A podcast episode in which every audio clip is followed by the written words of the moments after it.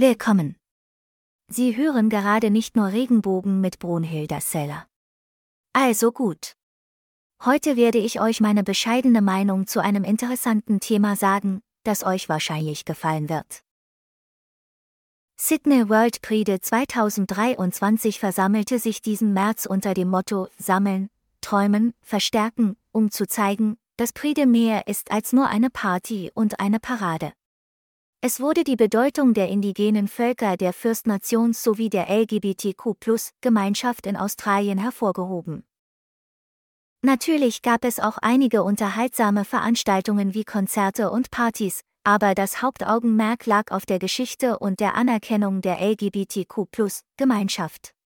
Der Sydney Mardi Gras ist eine große Prix-de-Feier und erinnert an den ersten großen Kampf für LGBTQ-Rechte im Land. Im Vergleich zu anderen Mardi Gras-Veranstaltungen auf der ganzen Welt sieht er etwas anders aus.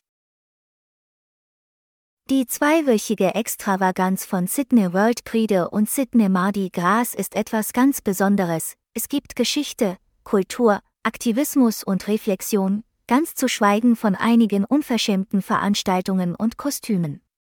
Außerdem gibt es Künstler, Drag Queens und heiße Typen in Badehosen und Wellencity-Schmugglern, in allen Formen und Größen und mit allen Arten von Köstlichkeiten.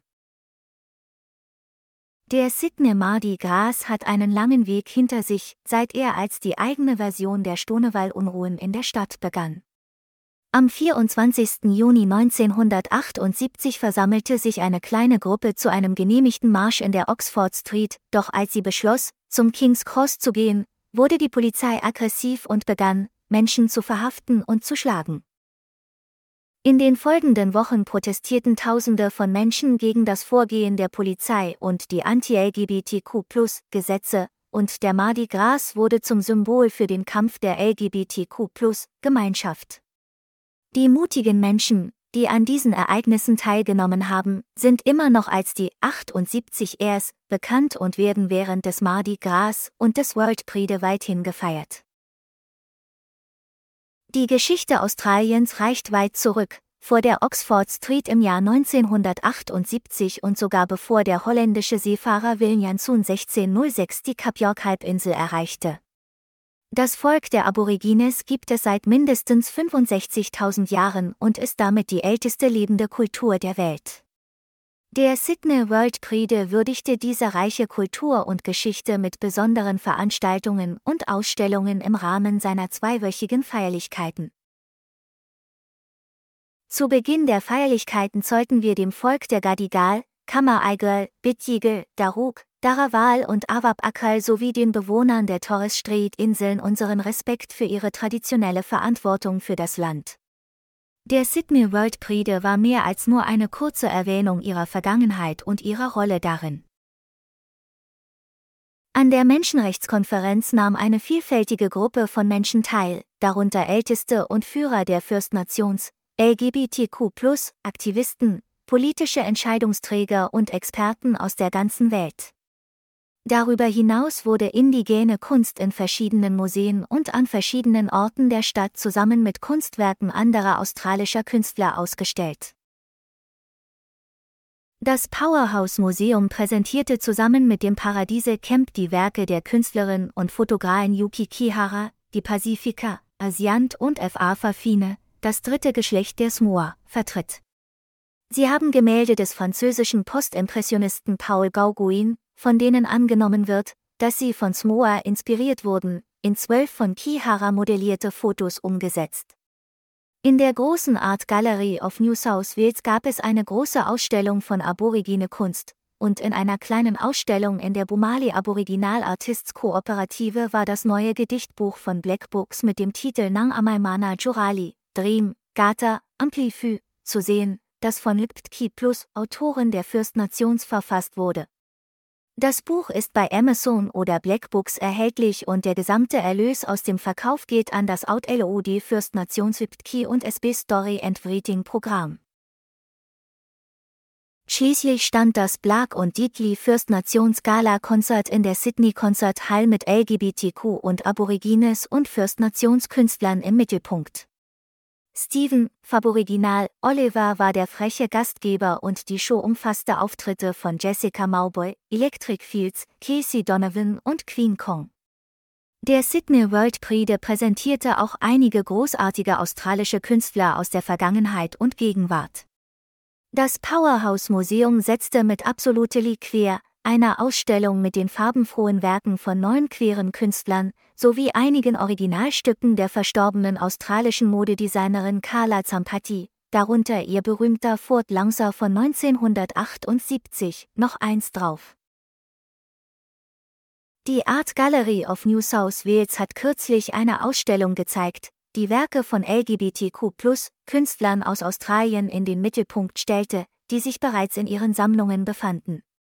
Sie trug den Titel Queering the Collection und umfasste Sidney Longs Gemälde bei Tranquil Waters von 1894, das nackte Männer beim Baden im Cook River in Sydney zeigt.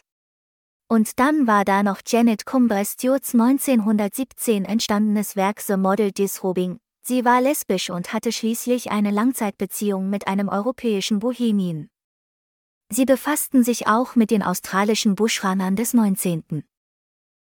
Jahrhunderts, Gesetzlose, die Postkutschen ausraubten, aber weniger gewalttätig gegenüber Zivilisten waren als die Amerikaner. Interessanterweise war einer dieser Busranger, Captain Moonlight, offenbar schwul und soll den Tod seines mutmaßlichen Liebhabers beweint und ihn im Sterben leidenschaftlich geküsst haben, um ihm dann bei seiner eigenen Hinrichtung in einem Brief seine Liebe zu gestehen. Die Feierlichkeiten zum World Prix begannen mit einer beeindruckenden Show in The Domain, einer 84 Hektar großen Rasenfläche im Royal Botanical Gardens.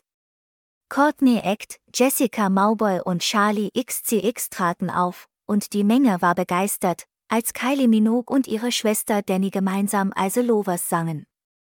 Dann gab es die Mardi Gras Kaftana Pool Party im Ivy Club mit viel Spaß, Drinks und Tanz. Und schließlich präsentierte der Sissy Ball in der Sydney Town Hall die australische Beiseisszene. Alle hatten einen Riesenspaß. Am Bondi Beach hört der Spaß nie auf. Tausende von Menschen in ihren besten Strandkleidern kamen, um zu einer Reihe australischer Diots zu tanzen. Und als ob das noch nicht genug wäre, stolzierten einige der mutigsten Besucher in ihren winzigen Badeanzügen. Es war ein wahrer Fleischmarkt, bei dem für jeden etwas dabei war. Auch die LGBTQ-Gemeinschaft war vertreten, es gab Ultraviolett, die erste Veranstaltung für schwule Frauen, in der Bar 83 auf dem Sydney Tower, damit Lesben ihren eigenen Raum zum Feiern hatten. Die DJ Sveta Gielamann, Jess Hill, Jeswa, BC Sandreje, Okenio und Piches brachten die Menge die ganze Nacht lang zum Tanzen. Im Enmore Theater in Newton herrschte beim Mardi Gras Laukout Loot Partystimmung. Gastgeber Ruben Keh verblüffte das Publikum mit seinen Witzen, sogar mit dem, der es in die nationalen Nachrichten schaffte. Er sah in seinem Make-up und seinem roten Overall auch noch großartig aus. Weitere witzige Künstler waren Dazza und Kaif, Rosie Pieper, Rudely Taurus und Spunky Jackson. Zum Abschluss des Sydney World Prix versammelten sich rund 50.000 Menschen und marschierten in ihrer Prix-Ausrüstung über die Sydney Harbour Bridge, und 120.000 Menschen genossen das Abschlusskonzert von Rainbow Republis mit Ava Max, Kim Petras, Mona und Kainan Lonsdale. Sydney hat wirklich gezeigt, dass es zur Weltspitze gehört, mit einem reichhaltigen Angebot an Essen, Nachtleben, Kultur und Naturschönheiten, das zu jeder Jahreszeit einen Besuch wert ist. Das war's für heute. Ich hoffe, diese Folge war für euch alle nützlich. Vergessen Sie nicht, meinen Podcast mit Ihren Freunden zu teilen und bis bald. Mach's gut. Auf Wiedersehen.